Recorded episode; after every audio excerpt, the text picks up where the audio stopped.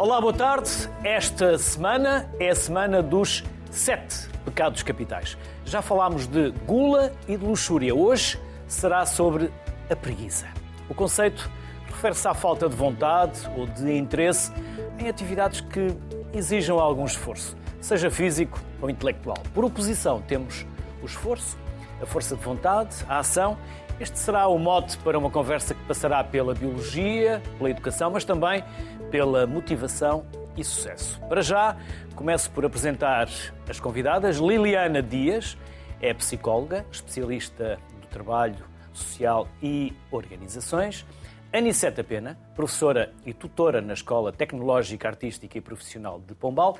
E daqui a pouco está a caminho o Luís Vicente, que é biólogo. Para já, às duas, obrigado pela vossa simpatia, obrigado pela disponibilidade. Para além desta apresentação tão simples que eu fiz sobre vocês, gostava de, eu sei, mas quem está lá em casa, sabermos um pouco mais sobre as duas. Liliana, posso começar por si? Sim, claro que sim. Uh, para já, antes de mais, obrigado pelo convite para estar aqui. O meu nome é Liliana Dias, como disse. Tenho feito uma carreira sempre na área do trabalho, particularmente na promoção de saúde e bem-estar no trabalho.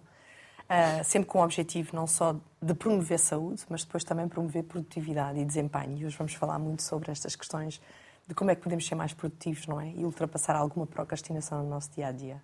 Um, e penso que é mais ou menos isto. Portanto, tenho uma empresa, trabalho na área uh, de consultoria para várias organizações privadas, públicas e também do setor social. E gosto muito do que faço. E acho que é um desafio. E é de onde? E trabalha onde? Ah, sou, eu sou originalmente da Almada, uh, mas neste momento resido e trabalho em Passo de Arcos Oeiras. Uhum. E a Aniceta?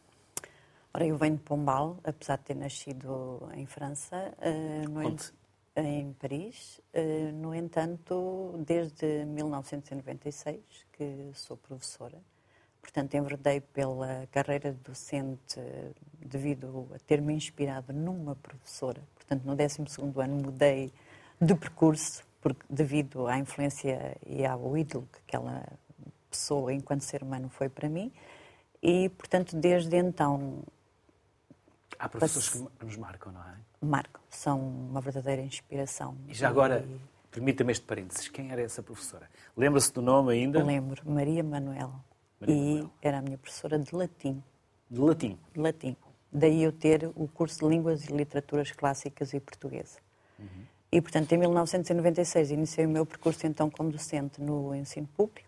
Eh, passei por várias vertentes do ensino e desde 2006 que estou na Escola Profissional uh, de Pombal, uh, até aos dias de hoje, em que, portanto, desempenho a função de docente e de tutora de um curso profissional técnico auxiliar de farmácia.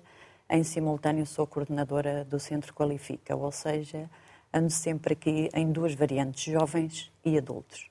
E é aquilo que eu gosto de fazer. Se entrasse hoje para a faculdade, iria exatamente para o mesmo. Fazer, faria exatamente o mesmo percurso. Portanto, faz o que gosta e gosta do que faz. Tal e qual. Liliana, teve alguma professora ou algum professor que a marcou? Ou que tive, tive, tive vários, eu acho que tive vários. Um, mas lembra e, e, definiram, alteraram o seu caminho ou acaso, influenciaram? Não necessariamente, ou seja, porque não eram da área da psicologia, que foi aquilo que depois acabei por escolher em termos de, de formação e especialização. Eu tive uma professora de História fabulosa até ao nono ano, um, gosto muito de história, mas apesar de não ter escolhido. E depois tive alguns professores na área não científica. obrigavam a decorar datas? Em parte, sim, sim. Mas explicou a história, essa professora? Explicava, explicava. São os problemas dos professores de história. É, é que nos obrigam a, a, a decorar só, não é? uhum. e, e não mas ela era mais do que isso, era muito, sim, mas muito marcante. Pode ser que seja uma carreira que eu considere no meu, na minha reforma de ir estudar história, de facto. Mas, um, mas sim, eu sempre fui muito apaixonada para a área da saúde. Um, e efetivamente depois acabei por, por, por, escolher psicologia. Eu queria medicina inicialmente, mas depois acabei por escolher psicologia. E, e, sinto hoje que escolhi uma ciência muito útil e, portanto, que nos pode ajudar muito como sociedade, não é? A tornar-nos melhores e muito mais preparados para os desafios que temos e que vêm aí. E quando veio para Portugal, nunca mais voltou à França? Ou não, vim, vim, muito novinha para Portugal. Uhum. Nunca mais voltei. Nunca mais? Só, fui lá de passagem de, de visita, exatamente. E o tema que hoje aqui nos traz é preguiça. Bem, quem não sentiu preguiça? Por vezes, à segunda-feira de manhã, ou quando voltamos das férias, Por onde começamos? Pela segunda ou pelo resto de férias? Liliana.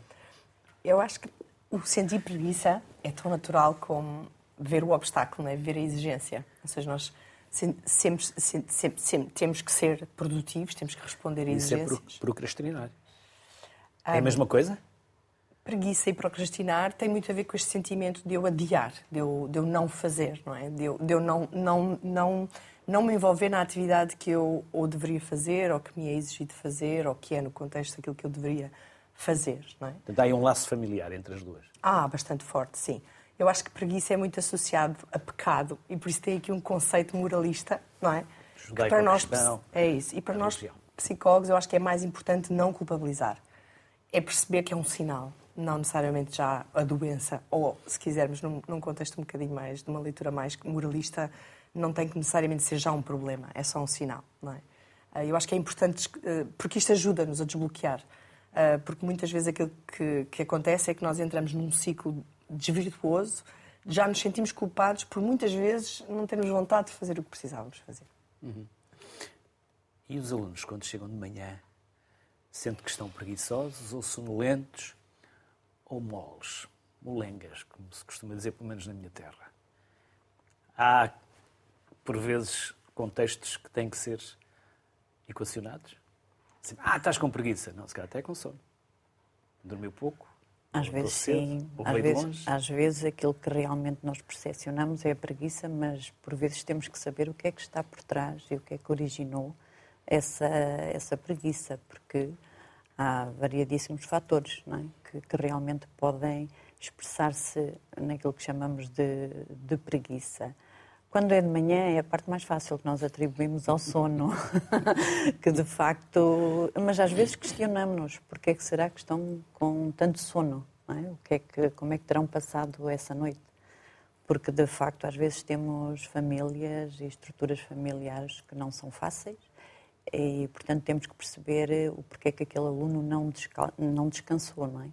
Depois há então outro tipo de preguiça que. A meio da manhã também dá. A meio da manhã também dá, moleza, preguiça. É? Alguns dão preguiça durante o dia todo. A seguir o almoço. A seguir o almoço. Portanto, eles apresentam muitas vezes, no, os jovens dos nossos dias de hoje, apresentam muitas vezes, uh, portanto, de facto, sinais de preguiça.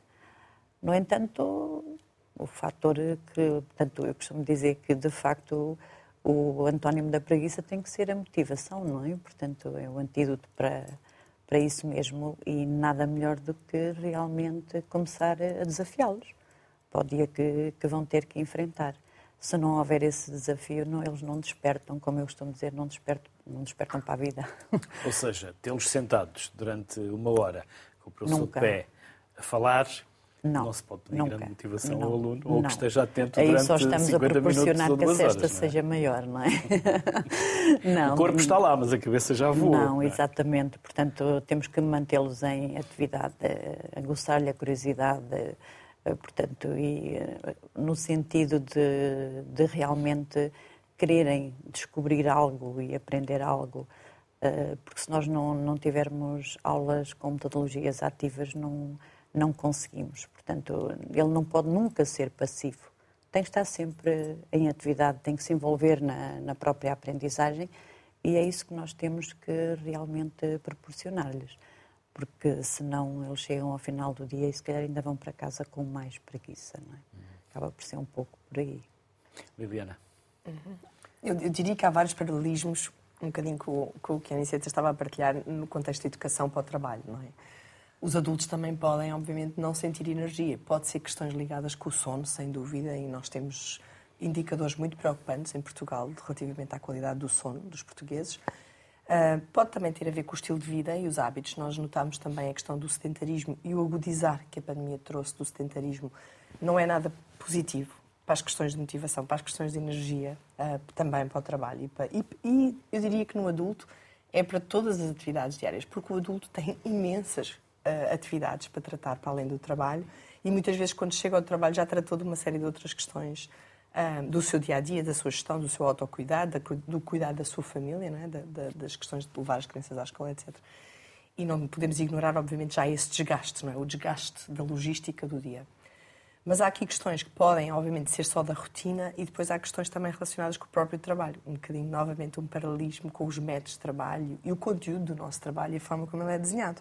Porque, efetivamente, nós vemos adultos que não estão motivados pelo seu trabalho porque o desenho do trabalho também é pobre. Ou seja, é repetitivo, eh, não, não há desafio, não há, não há aprendizagem, novamente.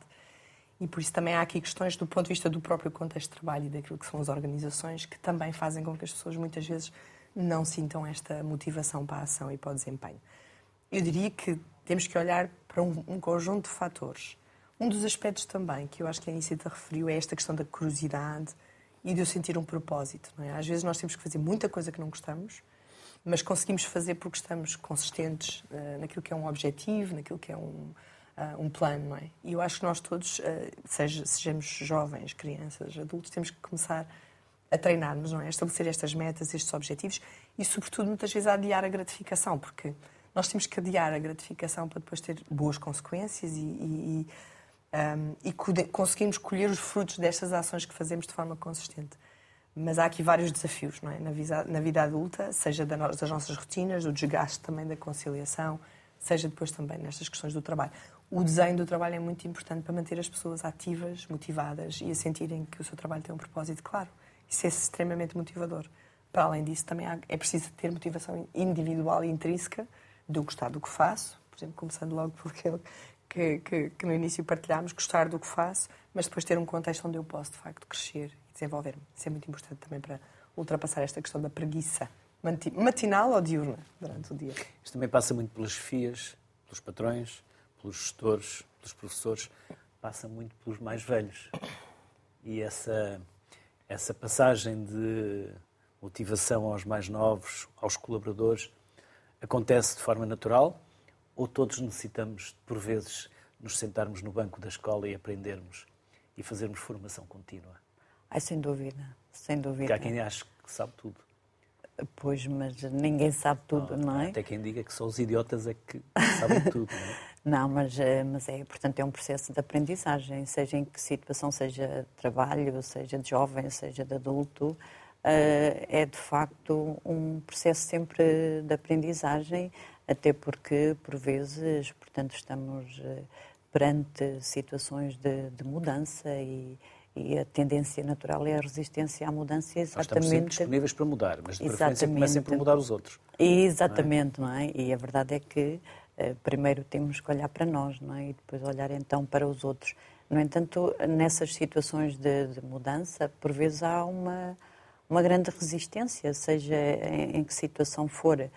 Uh, isso também é notório no, nos alunos, porque quando eles entram no ensino profissional, eles vêm do nono ano, é? e muitos chegam até nós uh, sem, apesar de escolherem uma área profissional, chegam até nós sem saberem muito bem quais são os objetivos, o que é que querem. Eh, para a vida, qual, como dizia a Liliana, qual é o seu propósito. E a partir do momento em que eles reconhecem o propósito, uh, se calhar desperta ali já algo para que realmente façam um percurso. E sem estabelecer as metas e os objetivos que eles realmente pretendem, uh, não é fácil motivá-los. No entanto, por vezes não é só estabelecer porque sim. Nós temos que conhecer o aluno, a sua especificidade. Daí eu achar que uma das coisas mais importantes num processo de aprendizagem, de facto, o centro é o aluno, mas mais do que o aluno é a relação que se cria entre o professor e o, e o aluno. Porque só essa relação de proximidade é que nos consegue ir ao encontro da, seja das aspirações dele, dos interesses, das dificuldades, das fragilidades, portanto, e tratá-lo de, de acordo com a sua especificidade e de uma forma inclusiva. E só assim conseguimos realmente criar aqui um passo para que ele comece a caminhar e deixe toda essa preguiça, entre aspas, que possa ter ou não, porque nem todas apresentam a, a preguiça. Mas todos eles têm alguns momentos em que isso acontece. Estou a lembrar-me de uma conversa que tive com um amigo meu, juiz por acaso, eh, que me dizia, e falávamos eh, a propósito de onde é que estão os homens. Porque chegamos às universidades, são mulheres, eh, muitas profissões são mulheres, e onde é que estão os homens? Ele dizia-me algo que era, que era muito interessante. A mulher está mais madura, mais preparada para tomar decisões mais cedo do que o homem. Eh, e por vezes o homem pode parecer que é preguiçoso, relaxado, eh, e isso também pode ter a ver com a maturidade e com a preparação para fazer decisões e escolher o seu percurso de vida. Concordam? Concordo. Concordo, podem, podem, sim. Liliana, Eu sim. penso que isso afeta determinado tipo de ciclos e momentos, seja a transição, por exemplo, para o secundário, seja a transição para o ensino superior. Que aí nota-se grandes diferenças do ponto de vista de maturidade em termos das, das mulheres, neste caso, meninas e, e, e rapazes. Mas, no entanto, hum, ou seja, eu, eu, acho que no modelo em que estamos, às vezes a escolha do ponto de vista da área profissional pode parecer que há mais mulheres, é verdade. Em alguns contextos há muitas mulheres, mas depois, do ponto de vista, o que nós notamos em termos de desenvolvimento de carreira, as mulheres depois há ali um momento em que perdem acentuadamente, o que é interessante. Ou seja, porque, há outros momentos porque em que... são mães? Porque são, são mulheres, ou porque ou têm outras prioridades. Portanto, também do ponto de vista do seu desenvolvimento, começam a ter outro tipo de preocupações e, e eventualmente, uh, também pode haver aqui alguns viés, eu diria aqui até de inclusão e da própria organização estar preparada para este ciclo, para este momento de ciclo de vida da mulher. Não é? Mas um aspecto que eu acho que era interessante, é interessante falarmos... A mulher, permita, muitas vezes a mulher, quando engravida, vai parar a sua progressão profissional ou então não lhe dão sim, sim. Uh, o emprego porque ela poderá vir a, e engravidar não, e se mantém-se. E mantém-se e continuamos. E aliás, mesmo agora um estudo mais recente, até feito pela, não sei se acho que foi McKinsey, que mostra que continuamos a perder as mulheres ali na fase de especialização, ou seja, elas são especializadas, tiveram formação superior, entram para o mercado de trabalho, mas depois nós conseguimos perdê-las no, no, nível do middle management. Portanto, elas nunca chegam a conseguir, de facto, evoluir de uma forma muito... Ou adiam à maternidade. Ou adiam à maternidade, ou eventualmente têm culturas mais apoiantes, porque também há organizações que conseguem gerir essa fase de ciclo de vida de forma bem mais inclusiva. Mas pronto, há diferentes desafios, não é? Um, eu diria que há aqui aspectos ligados à maturidade, mas não podemos esquecer também que é algo que se aprende como hábitos, não é? Nós temos... Uh, nós estamos muito à espera da motivação, a motivação para o desempenho, não é? Mas, eh, e aliás, até a própria psicologia da performance, em termos de atletas, eu não trabalho nessa área, mas tenho muita curiosidade. De facto, não, não podemos estar ancorados na motivação, estamos muito mais ancorados naquilo que são objetivos, valores, aquilo que é importante para nós, e depois temos que aprender novos hábitos. Hábitos de estudo, hábitos de trabalho, hábitos de relacionamento, porque muitas vezes em equipa os outros motivam os outros conseguem me energizar, o próprio líder, como estava a dizer, super importante, a influência que tem no local de trabalho, aquilo que ele passa do ponto de vista, mesmo quando há dificuldades, mesmo quando há obstáculos, do ponto de vista de, um, ok, são estas as dificuldades, mas vamos ultrapassar. E, e, eu penso que esta questão de não pensar que é irredutível, não é? Ou seja, um colaborador preguiçoso não é irredutível, pode ser trabalhado, pode ser, pode, pode ser desenhado e motivado de uma forma muito construtiva e poder ultrapassar-se. Por vezes também a própria preguiça, aqui mais procrastinação, pode esconder algumas questões de autoconfiança. A pessoa tem medo, tem medo de arriscar, tem medo de fazer algo novo. E hoje em dia, em contexto de trabalho, nós todos estamos a fazer todos os dias coisas novas. Se não tivermos, estamos um pouco desadequados face àquilo que é a velocidade com que temos que nos adaptar e reforçar a nossa empregabilidade. E há pessoas que efetivamente estão com muito receio, receio de não serem capazes, receio, e aqui sim um bocadinho o síndrome do impostor, não é? Ou seja, eu não me envolvo e não faço porque as pessoas poderão descobrir que afinal eu não sei fazer, não é?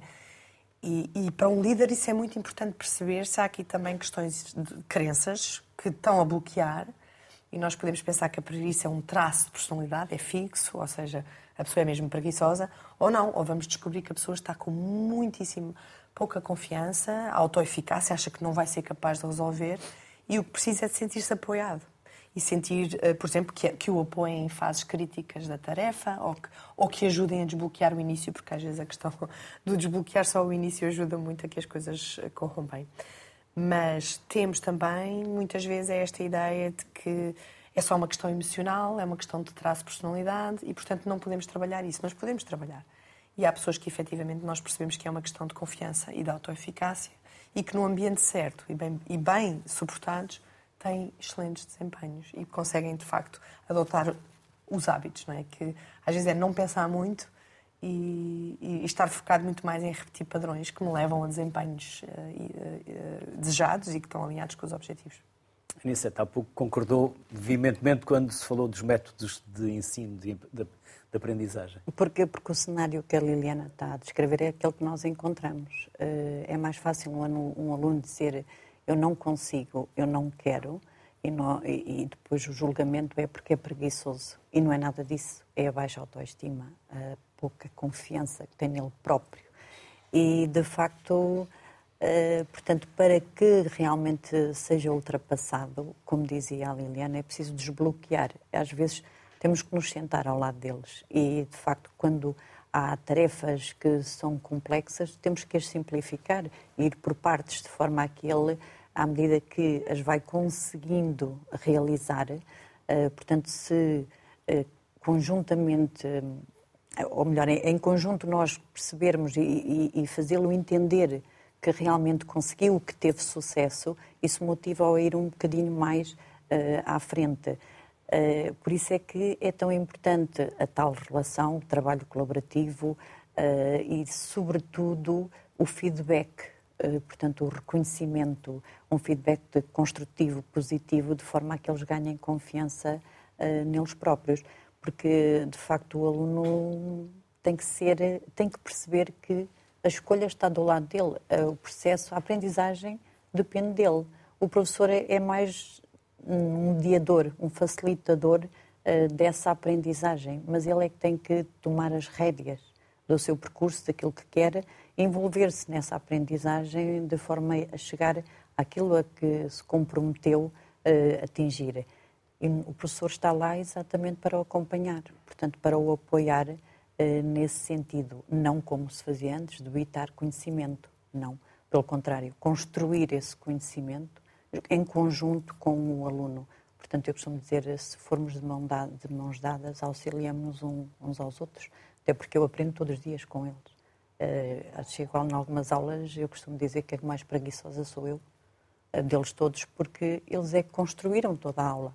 Eles é que fizeram tudo, porque realmente definiram, eu trabalho muito por eh, trabalho de projeto, em que têm que planificar, têm que avaliar, têm que definir todo o cronograma de realização e, portanto, tentar é sempre... É um diferente de quem não segue uma via profissional. Exatamente, portanto, e, essa vantagem, e, e a questão e a questão e bate mesmo aí é sempre ligar aos interesses deles, sim, mas à área profissional, portanto, à função que uh, portanto, ao percurso profissional que, que vão fazer e, em simultâneo, prepará-los para a vida, não é? Portanto, acaba por ser isso. Mas uh, eles têm que desenvolver competências que lhes permita realmente enfrentar a parte profissional e todos os desafios uh, da vida de uma, de uma forma geral. Uh, portanto, por isso é que no final eu muitas vezes digo, eles é que fizeram tudo. Porque de facto, quando terminar o percurso, eles também vão sozinhos. Portanto, um, eu costumo dizer que eu fico feliz quando chegamos ao fim de, dos três anos e eu sinto que, de facto, eles vão abraçar a profissão que escolheram com paixão, ou pelo menos com vontade de crescer e de procurar o conhecimento. Isso é uma vitória, quando eles uh, reconhecem que a aprendizagem é feita ao longo da vida e que o o término de um curso profissional não é o fim de nada, mas sim o começo de muito de um caminho muito longo para percorrer, no sentido de, de se aperfeiçoarem e melhorarem a tal formação contínua, melhoria contínua e saber reconhecer quando é que está o erro.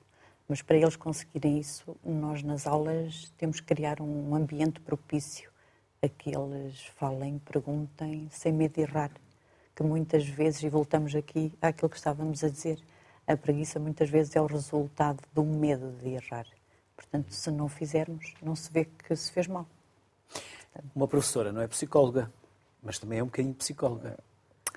Mas não é psicóloga. Não é, mas, mas também faz um bocadinho de psicóloga. Mas também, até porque as competências socioemocionais têm que estar dentro do, do percurso, uh, de forma a, a desenvolvermos a empatia, a resiliência, a parte emocional é muito, muito importante e quer queiramos, quer não, eh, para que nós lhe criemos um ambiente de confiança emocional, acabamos por eh, ser um bocadinho psicólogas.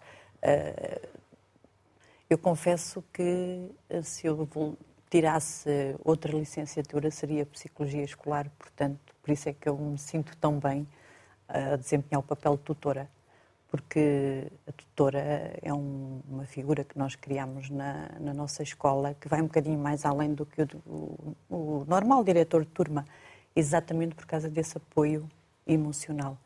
Uh, mas chegamos ao fim do dia e é gratificante. É, Vê-los crescer é, é extremamente gratificante. Eu não vou fazer esta pergunta, Aniceta pergunta à Liliana, porque também é natural, são seres humanos. E por uhum. vezes também, de manhã, acordam e têm os seus problemas. E depois, quando chegam à sala de aula, o professor não deixa de ter problemas e tem pela frente 30 miúdos com sangue a ferver ou não. Uhum. Um, como é que é possível também, por vezes, pedirmos mais aos professores que entrem nesta questão emocional, emotiva, uh, de propósito? há um conjunto de profissões que têm elevados riscos, não é? Eu acho que, uh, seja, obviamente que eu vou ter que discordar, não é psicóloga, mas usa estratégias da psicologia.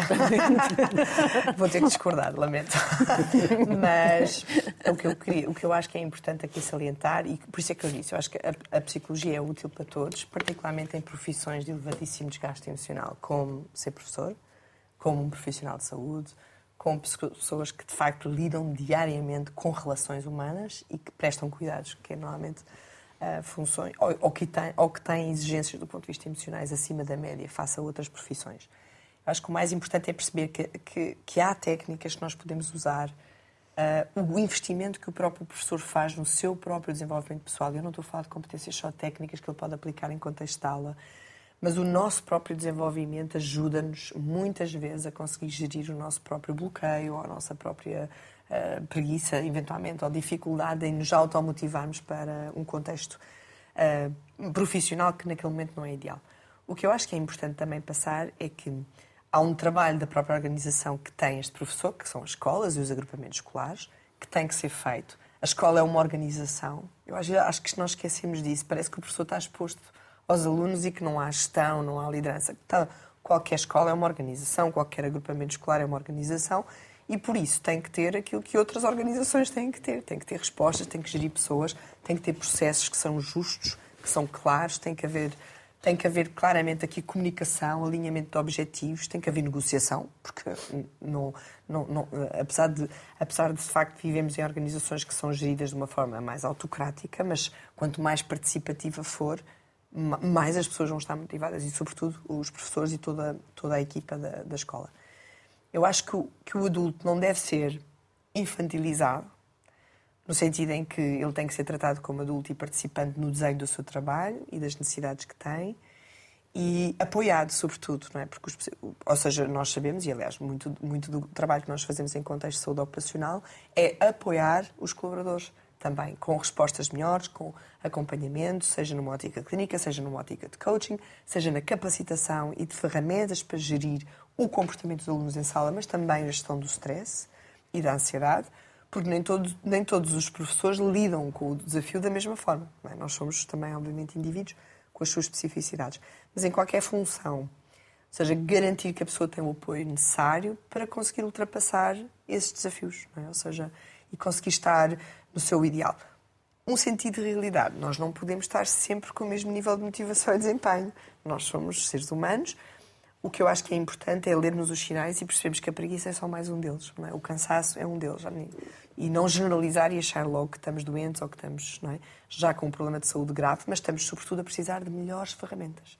E aí, aí sim, a psicologia pode ajudar em muito. Vamos ouvir Raul Solnado, Raul Solnado a declamar o poema Liberdade de Fernando Pessoa e já vamos saber porquê. Ai que prazer não cumprir um dever. Ter um livro para ler, não fazer. Ler é maçada. Estudar é nada. O sol doira sem literatura. O rio corre bem ou mal, sem edição original. E brisa, essa de tão naturalmente na matinal, como tenho tempo, não tem pressa. Livros são papéis pintados com tinta. Estou a dar uma coisa em que está indistinta a distinção entre nada e coisa nenhuma. Quando é melhor, quando há bruma, esperar por Dom Sebastião, quer venha ou não. Grande é a poesia, a bondade e as danças, mas o melhor do mundo são as crianças. Flores, música, o luar e o sol, que peca só quando, em vez de criar, seca. O mais do que isto é Jesus Cristo, que não sabia nada de finanças, nem consta que tivesse biblioteca.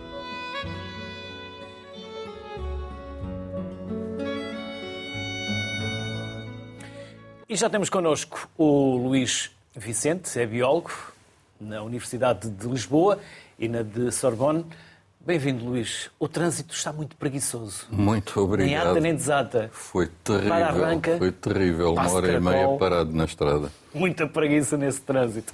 Obrigado, Luís. Sei que fez um esforço bastante grande para estar aqui connosco e o tempo que passou no trânsito, por isso bem haja pela disponibilidade. Nada, eu é que agradeço o convite e espero Luís, poder contribuir com claro alguma coisa. Claro que vai contribuir e eu vou tentar não estragar a qualidade dos convidados, como disse aqui antes do programa começar. Luís, estamos a falar de preguiça, estamos a falar de várias coisas. Vamos entrar no campo da biologia. Há aqui uma explicação para a preguiça? Vamos lá ver. Nos animais não humanos, nós às vezes vemos, sei lá, uma imagem de uns leões na savana e dizemos que estão a preguiçar. Estão a repousar. Eh, os animais eh, gerem eh, o tempo de acordo com as suas necessidades, eles adquirem energia do ambiente, essa energia vai ser gerida para as suas várias atividades, alimentação, procura de abrigo, procura de parceiro sexual, por vezes conflitos e, obviamente, que tentam maximizar o tempo de repouso, porque o tempo de repouso é aquele que consome menos energia.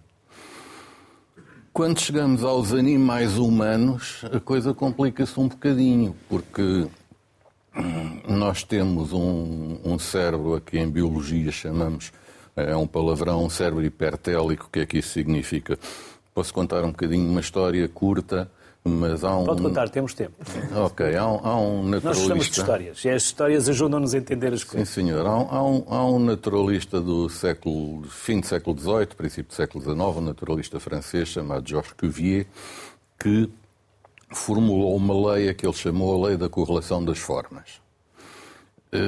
Em que ele diz que as formas dos animais são muito harmoniosas. Eu dou um exemplo, eh, onde hoje é Montmartre. Bom, já era Montmartre no tempo do, do Cuvier, mas era um sítio onde se faziam escavações arqueológicas, onde se encontravam fósseis. E eh, imaginem, imaginem encontra-se um fóssil, eh, um dente fóssil. E o Jorge Cuvier, que tinha grandes conhecimentos anatómicos, analisava aquele dente e dizia: Bom, este dente só pode encaixar num maxilar eh, com, com esta forma, com esta estrutura. Um maxilar assim eh, tem que fazer parte de um crânio com uma determinada configuração. Este crânio tem que assentar numa coluna vertebral, etc. E ele, a partir de um dente, reconstruía todo o animal. Hum? E quando se encontravam fósseis completos, constatava-se que ele tinha razão. Ou seja, eh, existia ou existe uma correlação nas formas dos animais que eh, permite deduzir a partir de uma pequena parte o resto eh, da sua configuração. No entanto, existem exceções. Aquilo a que nós chamamos, por exemplo, hipertelias. Eu dou um exemplo. O veado das torfeiras, não é um veado, mas isso não interessa, é outra história, mas era um animal com umas hastes imensas, hum, completamente desproporcionadas. Se se encontrasse só uma haste de um veado das torfeiras, o, aquilo que um naturalista como que o Vier eh, previria era um animal muito maior do que era o veado das torfeiras. Nós dizemos que ele tinha uma hipertelia. E estas hipertelias quando nós estudamos esse animal, aquelas hastes seriam tão pesadas que ele dificilmente levantava a cabeça. Estas hipertelias normalmente estão na base das extinções. Nós, por razões da nossa evolução, que são relativamente bem conhecidas, nós temos uma hipertelia cefálica.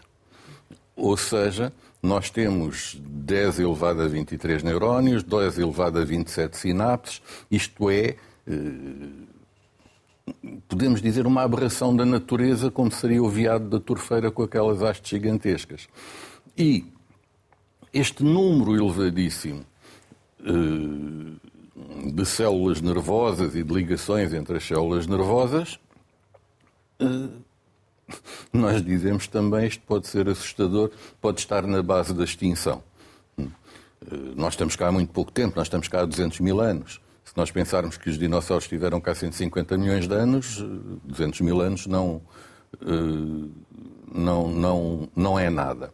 E, obviamente, temos comportamentos e temos patologias que normalmente não se observam noutros, noutros animais. Por exemplo, quando, quando, quando falamos em procrastinação, eh, pode ser eh, levada a um extremo uma patologia, aliás, ligada frequentemente uh, a questões que têm a ver com uh, hiperatividade ou com transtornos de hiperatividade. No nosso caso, a procrastinação, que é adiar permanentemente qualquer coisa que é importante fazer, tentando fazer outras coisas, que não interessam para o fim em vista, pode se tornar patológico, pode ser fonte de depressões, não quer dizer que não haja depressões nos outros animais, nos animais não humanos. Eh, uma morte numa família de chimpanzés causa uma depressão. Hum? Ou pode causar uma depressão com todos os eh, sintomas de, de depressão. Eh, mas não é preciso ir aos chimpanzés, que são nossos irmãos. Hoje conhecemos em aves, em corvídeos, situações de depressão por perda também. Antigamente chamavam-se depressões anaclíticas. Uh, e a nossa preguiça ou a nossa procrastinação, que não é exatamente a mesma coisa que preguiça, uh, pode ter um, um, lado patológico, mas também pode não ter. Ele é importante. Eu, eu recordo de um, de um livro do Paulo Lafargue, que foi escrito em 1880. O Paulo Lafargue era genro do, do Marx, era casado com a filha Laura do Marx. Ele escreveu um livro eh, chamado Direito à Preguiça, por oposição ao direito ao, ao trabalho. E, e, o livro é verdadeiramente fascinante, em que ele diz que a libertação do homem eh, está quando ele conquistar eh, a preguiça, o seu direito à preguiça. Obviamente isto é discutível. O Bertrand Russell escreveu o elogio do lazer na tradução portuguesa, o elogio do ócio na tradução brasileira, em que diz mais ou menos a mesma coisa que o Paulo Lafargue, que é ele chama-lhe o ócio criativo. Obviamente que há um contraponto disto, há o elogio do trabalho. Eh, ele começa em grande força, provavelmente, com, os calvinistas, com aquilo que o Max Weber eh, chama eh,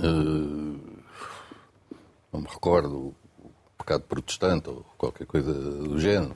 E este elogio do trabalho eh, também aparece, assim como aparece no, no Paulo Lafargue, o elogio da preguiça, e ele é apoiado por filósofos como Habermas, como Droz, etc. Também aparece este elogio do trabalho noutros filósofos também ligados ao mesmo grupo marxista, eh, como Liucas, como Istvan Mesaros, etc. E há aqui uma uma grande discussão. Eu lembro sempre e recordo-me sempre que no, no, à entrada de Auschwitz, no portal uh, da porta de Auschwitz, dizia o trabalho liberta, que é algo que me assusta muito, ainda por cima, no momento em que estamos a viver. Mas esta hipertelia, este, este cérebro é perigosíssimo. Nós costumamos dizer, bom, muitos dos políticos são psicopatas perigosos por causa do, e hoje estamos a viver uma situação dramática. Permita-me só pegar aqui na, naquela deixa de que o ócio faz parte. Liliana, se eu não tiver tempo para não fazer nada e poder pensar e poder. Eh, não faz parte. Faz parte. Há momentos esta... em que eu tenho o direito de não fazer nada, não só para poder baixar e poupar energia, mas também para poder pensar É na Eu- vida e programar. Nós estamos a observar precisamente, ou seja, há um livro recentemente que eu li também que é A Sociedade do Cansaço, não é? Um, e fala-se muito destas questões, não é? do burnout e particularmente em contexto de trabalho. Acho que este- esta, esta eh, aceleração que nós tivemos, o ritmo que estamos a trabalhar, a intensidade com que estamos a trabalhar, não permite a recuperação. E o nosso sistema nervoso está ancorado não é? num, num sistema parasimpático, simpático e parasimpático, ou seja, o simpático em que gastamos energia, o parasimpático em que nós conseguimos recuperar essa energia. E, portanto, o, o substrato biológico que nós temos, do ponto de vista do nosso sistema nervoso, efetivamente está em risco, porque nós não estamos a conseguir recuperar. E não sabemos recuperar. Ou seja, não conseguimos nem recuperar durante o dia de trabalho, nem fora do dia de trabalho. E, efetivamente, muitas vezes, estes sintomas de preguiça, vamos pensar, da pessoa não ter energia, não é? eu acho que é de não ignorar esses sinais. Significa que, se calhar, eu tenho que fazer algumas mudanças para ter esse tempo, para ter esse tempo de recuperação e para aprender a recuperar bem na fase em que estou. Ou seja, muitas vezes o que se nota e o que nós observamos psicólogos é as pessoas estão a usar as mesmas estratégias de recuperação que usavam há décadas atrás. Não chegam. Nós precisamos de usar outras, precisamos ter a capacidade de desligar de ecrãs, por exemplo, totalmente, de fazer, não é? Nós estamos a viver um- uma situação de tecnostress, ou seja, nós estamos cons- constantemente ahm, em sobrecarga do ponto de vista de estimulação do nosso, do nosso sistema nervoso. Isso causa-nos, obviamente, muito desgaste. Alterações também que depois se provocam no cérebro, não é? como vimos também o sono, que a Aniceta já referiu aqui. E, portanto, este aceleramento tem que ser combinado com períodos de descanso. E descanso ativo e recuperador, que nem sempre o facto de eu fazer uma maratona na Netflix não é aquilo que eu devo escolher para conseguir recuperar do desgaste. E nem sempre as pessoas têm essa noção, não é? Ou seja, aquilo que eu escolho fazer no meu tempo de lazer é importante. O de não fazer, não é? Um bocadinho como os italianos do Dolce Far Niente. Nós precisamos também de não ter exigências, ou seja, de estarmos um período em que conseguimos efetivamente estar só a usufruir no momento e, e estar conectados com, com, com, com a nossa presença, primeiro que tudo, e com a presença dos outros de uma forma muito mais autêntica. Mas efetivamente nós precisamos de aprender a recuperar mais e de conseguir perceber. Não é burnout, muitas vezes, é só cansaço, é exaustão. E, não- e- e- muitas vezes as pessoas começam a patologizar, a tomar medicação, mas na verdade começa com uma questão. Eu ignorei os sinais. E a preguiça pode ser um deles, o cansaço pode ser um deles. Anicete, 10 minutos de intervalo entre as aulas é suficiente para carregar as baterias? Ou depois, durante a aula, também há esses momentos de escape? Em que momentos eles estão envolvidos em projetos e não têm que estar todos em cima do projeto ao mesmo tempo? Alguns podem estar, como se costuma dizer, um bocadinho na bala. É curioso fazer essa questão, porque nós não temos 10 minutos entre aulas. Tem- os- nós próprios, juntamente com os alunos, gerimos os tempo. horários, o horário de intervalo, exatamente para que eh, haja uma pausa eh, quando ela é necessária e não só porque obrigatoriamente existe um momento de intervalo. Portanto, eles gerem, eh, fazem essa gestão. É lógico, com o, o feedback e com a autorização do, do professor, não é? Porque senão então haveria em algumas situações em que estávamos sempre em intervalo, não é? Mas, portanto, o intervalo é gerido tendo em conta não só o cansaço, o precisar eh, de arejar eh, as ideias, recarregar eh, as baterias e de forma muitas vezes a não quebrar também a tarefa e o raciocínio que se está a ter eh, naquele momento. Quando trabalho, inclusive, entre, portanto, por vários grupos, não significa que eles tenham que fazer o, o intervalo todos ao mesmo tempo. Portanto, porque se um grupo está entusiasmado e não mostra evidências de cansaço, eh, não para. Portanto, mas o outro pode precisar de- dessa pausa.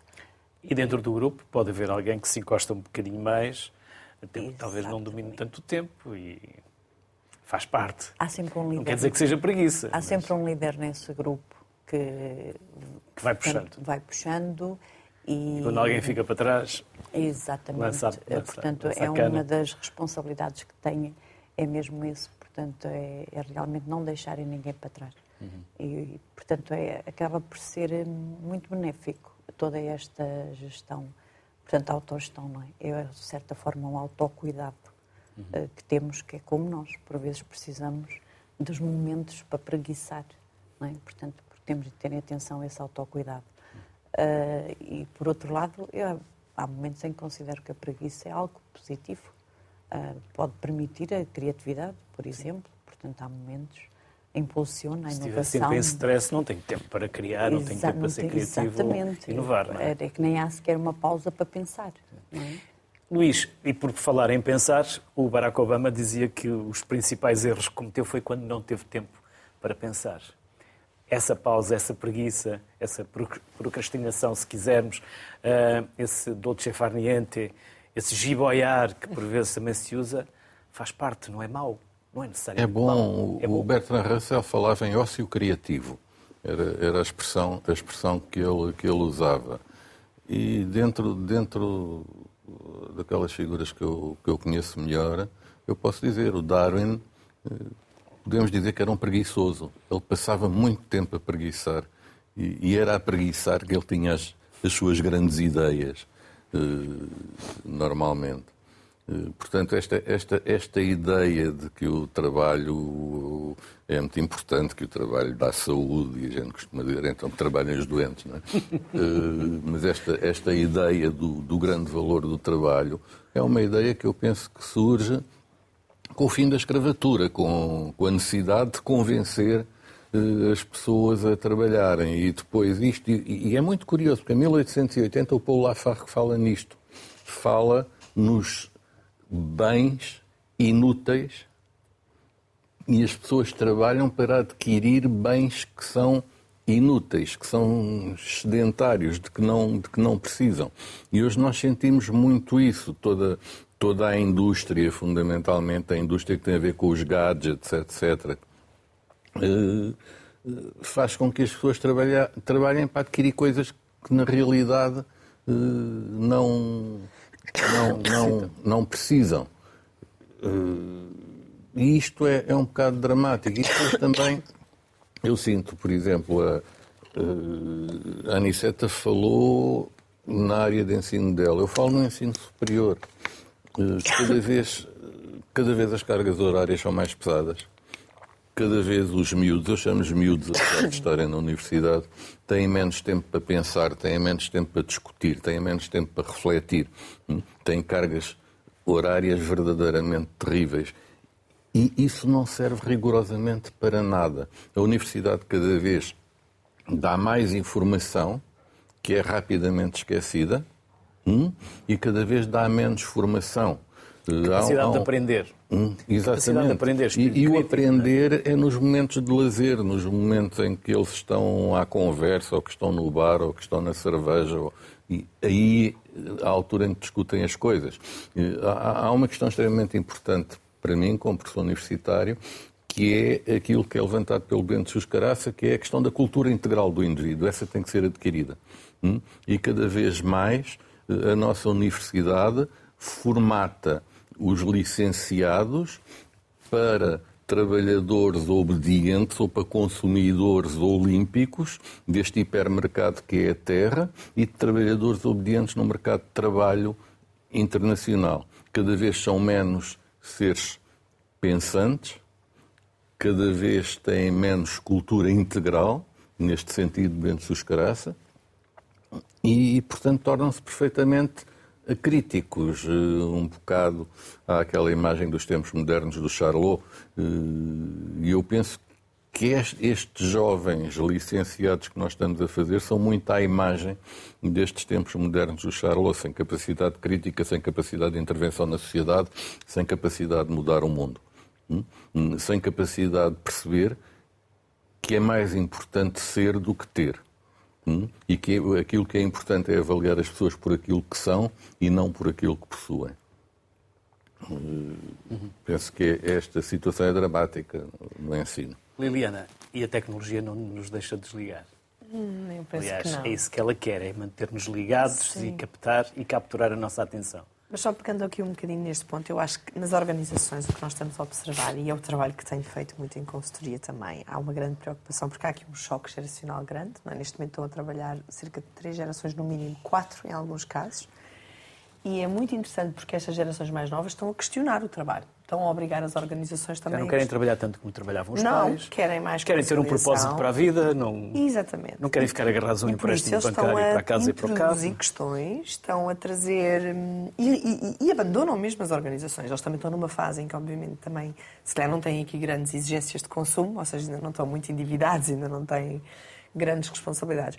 Mas eu acho que é um movimento que Nem está, querem. está a provocar uma Nem série querem essa, essas não responsabilidades. querem, não querem. Preferem muito mais a experiência, usufruir e não necessariamente estar. eh, a- Viajar, estarem conectados, conectividade e. Mas é um bom questionamento para as próprias organizações que se debatem. As, as outras veras gerações, eu acho que também já estão ah, um bocadinho a dizer, mas porquê que isto está a acontecer? é? Mas também é um, um sinal, se calhar, de que nós estamos num modelo de trabalho que não é sustentável e por isso estamos a discutir questões como a flexibilidade, a semana de quatro dias, porque efetivamente, se calhar, o modelo tem que ser repensado, tal e qual como o modelo criativo teve, tem que ser repensado e está a ser repensado. O modelo também de produção. Eu só queria fazer aqui um parênteses. Do ponto de vista das necessidades psicológicas, o trabalho resolve algumas necessidades muito importantes, como a questão da utilidade, a questão de sentir que eu estou, de facto, a fazer alguma coisa que é útil e que, e que tem... Estamos integrados na sociedade. Óbvio. e- Agora, a questão aqui também importante é não levar ao exagero de eu achar que o trabalho tem que resumir toda a minha fonte de realização pessoal. Que nós sabemos, por exemplo, que uma boa recuperação também é ter outras atividades fora do trabalho que me estimulem. que Mais me vida para além do trabalho. Em que há aprendizagem. E que isso muitas vezes é um grande atenuador do stress no dia a dia de trabalho, porque eu relativizo e tenho outras fontes do ponto de vista de crescimento e desenvolvimento. E de aprendizagem, se calhar, é tempo de pensar e outros interesses que não são necessariamente interesses que são, digamos, que me dão alguma gratificação financeira. Ou seja, não, é- não posso viver determinado tipo de atividades, mas elas são muito importantes para o meu equilíbrio. O trabalho em si não é necessariamente negativo só. É importante perceber isso. Agora, o desenho do trabalho, como há pouco estava a referir, hum, é muito importante, certo? Ou seja, o trabalho deve ser algo enriquecedor em que o indivíduo participa no seu desenho também. E nós não temos organizações que façam isto. Nós temos organizações que lá está, ainda estão muito no modelo standardização, eh, quase linha de mon- montagem, uma gestão ainda muito linear, muito pouco participada pelas, pelas bases, não é? Mas estas novas gerações eu acho que estão a trazer um bom questionamento sobre o trabalho, a sua prioridade na nossa vida e os limites do trabalho. Que eu acho que não devemos desaprender estas boas aprendizagens que, neste caso, a geração Z está a trazer. Mas por vezes nós ainda temos lideranças que vêm ali, algumas depois dos anos 50, 60, Muito muito focadas no trabalho e o trabalho e o E trabalho. coisas como as pessoas agora não querem trabalhar. E, E voltamos são todos- eles os líderes. Ou seja, voltamos todos para os E são eles os líderes, os gestores e os Exatamente. administradores, não é? Yeah. Sim, Depois têm uma dificuldade de compreender estas novas gerações. sem dúvida. Mas eu acho muito interessante esta questão, até por exemplo esta questão do trabalho remoto. Ah, há agora uma tentativa de retrocesso. Portanto, nós já tivemos várias danças, não é? Portanto, a, a pandemia obrigou a 100% remoto. As, pessoas, as empresas, a maior parte em Portugal, Portugal até eu acho que é bastante, está bastante híbrido. A maior parte das organizações está em modelo híbrido, para as profissões que possibilitem isso, como é óbvio. Ah, mas é muito interessante porque depois essas, essas ah, mentes iluminadas querem voltar ao paradigma anterior, mas há muita resistência, porque as pessoas já experimentaram um outro modelo, até de integração. O trabalho não tem que ser as oito horas seguidas, não temos que nos deslocar e perder duas horas de transportes todos os dias. Portanto, há, há- todos os elementos que não são trabalho e que tornam a vida profissional muitíssimo mais desgastante do que ela precisava de ser. é? Mas estas novas gerações eu acho que até podem trazer aqui um bom questionamento. Porque o trabalho é importante, mas atenção, não é tudo. Não é tudo. E também não é no único sítio onde nós realizamos o nosso potencial criativo ou intelectual. É preciso encontrarmos desafios até para lá do nosso trabalho para nos estimular intelectualmente. Aniceta, e vocês estão a formar estas novas gerações? Até muitos deles para profissões que ainda nem existem, nem se sabe o que serão. Por isso mesmo é que nós temos que trabalhar por competências, ir muito mais além do, do conteúdo, portanto, competências não só técnicas, portanto, não só profissionais, mas sobretudo as transversais, as soft skills, porque realmente, a partir do momento em que eles trabalham essas competências e as desenvolvem, eles estão preparados para abraçar eh, qualquer profissão e preparados para o para a vida e serem seres humanos críticos e participativos na, na sociedade.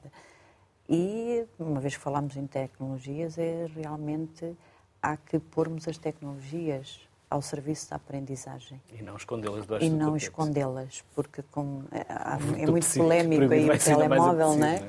Exatamente, era isso que eu ia dizer. O fruto proibido é o mais apetecido. Então há que tirar partido das vantagens que, ela nos, que elas nos dão e pô-las ao serviço da aprendizagem. Há tanta coisa que nós podemos utilizar. Uh, até o chat GPT, que agora está aí tanto em voga, nós podemos introduzir nas nossas aulas, de forma que eles percebam os perigos, a confiança ou não que podem ter ali. Portanto, é mais um instrumento de trabalho, mais uma, uma ferramenta. Nós há não muito tempo organizámos as conferências da RTP2, da Sociedade Civil, na PBS, na Porto Business School, e Paulo Portas, eh, um dos intervenientes, contava uma história. Uma história não, uma conversa que teve com um reitor de uma universidade sul-americana, que ele perguntou, então vocês usam o chat GPT? Disse, ah, claro que sim, estimulamos os alunos a usarem o chat GPT, mas também já os avisámos que no final os testes serão orais. Por isso, mesmo nas adversidades, também há oportunidades. Ou seja, voltamos ao modelo da oralidade, não é? Seja... pois aí já não há.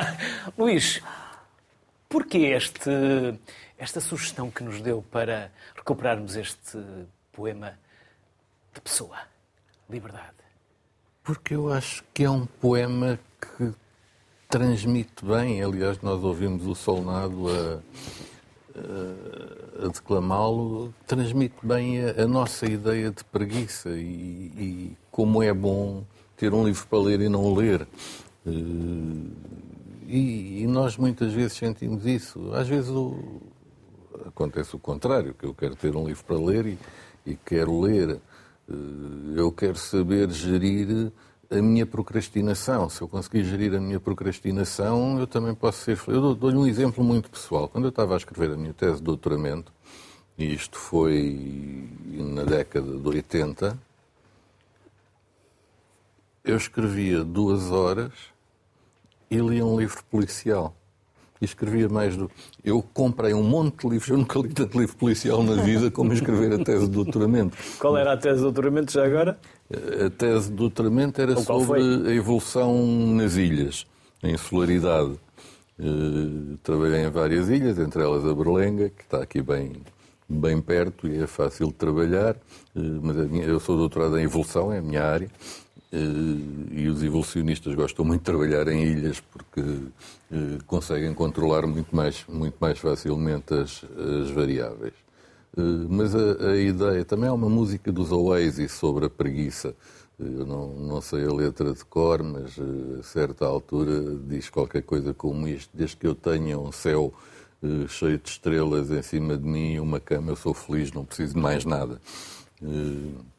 Mas o poema do Pessoa eu achei que transmitia bem esta, esta ideia do, do nosso conceito de preguiça.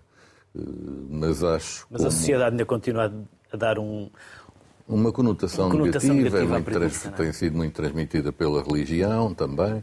Religião uh, e a economia. E pela economia também, mas eu defendo acerrimamente o direito à preguiça do Paulo Lafargue e, o, e faço o elogio do ócio como faz o Bertrand Russell. Uh, e acho que podemos ser muito mais felizes se soubermos gerir uh, estas coisas e se soubermos gerir os nossos tempos, porque, como como diz a, canção do. Uh, não é do Arlo seria do. Bom, eh, do Pete Seeger, há um tempo, há tempo para tudo.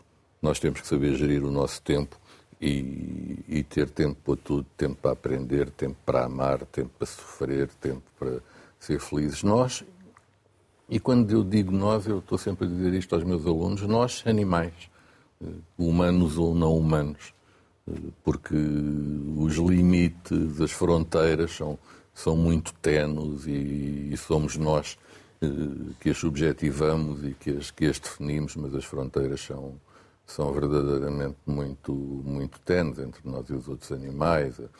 Hoje em dia nós sabemos, sei lá, eu digo aos meus alunos, se tu pensas que sabes o que é amar, desengana-te, é melhor perguntares ao teu cão. Porque nós temos uma, uma medida ainda que. Esse é o que tem o humor mais robusta, e mais é, puro, é o cão. Que é, que é, que é o neurotransmissor, a oxitocina.